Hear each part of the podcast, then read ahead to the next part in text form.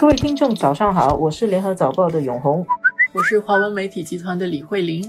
上个星期我们谈了美国即将要有新总统，今天我们就谈这个新总统已经宣誓就职了。对对，中美关系在新总统美国新总统就职之后的这段时间，有跟没有的一些动作。先说那个有的动作还是不少的。首先，这个拜登在就职的时候，他在就职的演说中对外交谈的是很少，所以他是比较低调跟比较克制的。然后，中国的外交部也给了一个很正面的回应，对中美关系改善寄予希望。然而，在刚刚过去的周末，星期六、星期天就开始有点军事秀肌肉的味道了。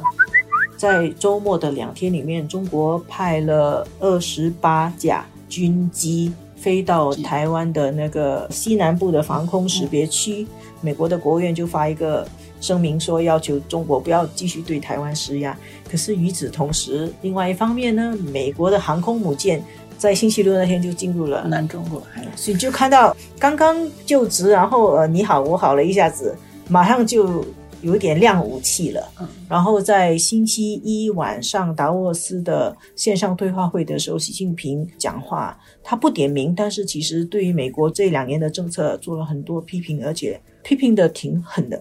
比如说搞冷战制裁是把世界推向对抗，还有暗批美国把人类的文明分成三六九等啊，还搞小圈子，实际上他的话都有所指的，支持印太战略了。可以看得出，在好像中美关系缓了一口气的这个氛围底下，大家还是在暗中在较劲。但是实际上，我们也知道说，中美关系发展到现在的这个阶段，这样的一种地步，它也不可能是说换了一个总统或者换一个国家领导人，他就会完全改变的。恐怕本质上，它会是这样的一个发展。你刚才所说的是做了一些什么东西，没有做的，我觉得现在有一个事情还没发生，就是大家知道打电话、通电话的这个事情，在大国的领导人之间，如果关系差不多的话。你看这几天，其实美国总统拜登呢开始在做打电话的这个动作，跟加拿大打电话，法国打英国啊，跟法国。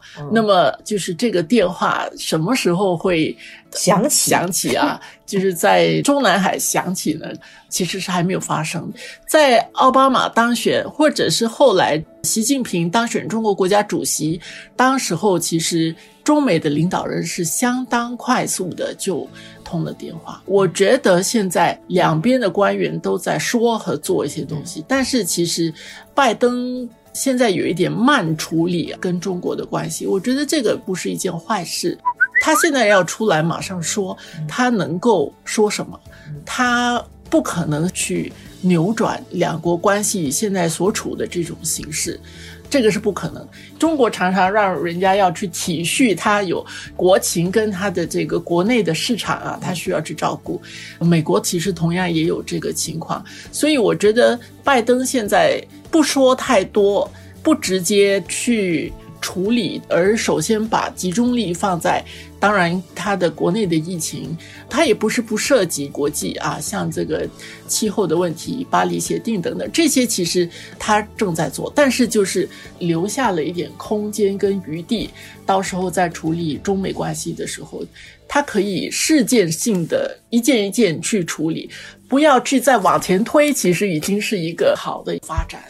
我感觉，其实从这几个月美国发生的事情来看，这个七十八岁的拜登老先生，他确实是一个非常娴熟、老练的政治人物。现在的局面是，特朗普在过去几年把中美关系弄得比较紧张，但是特朗普所得到的战果，哈，包括贸易战啊这些东西，拜登是会很自然的继承的。嗯，他不是说解套就解套的，他也没有说他要取消那些制裁，对，但是这些就成为他手中的牌，他改天要跟中国谈判什么的时候，就可以放一点，放一点，放一点。但是现在就看中国怎么样去应对拜登新总统了。拜登那边，我的解读是他留着一点余地的话，那中国这边现在是不断的要往前推，看起来啊，在试他的空间，这个是不是一个最理想的做法？我想大国之间的这个论剑呢，都是要非常熟练的，知道擦枪走火的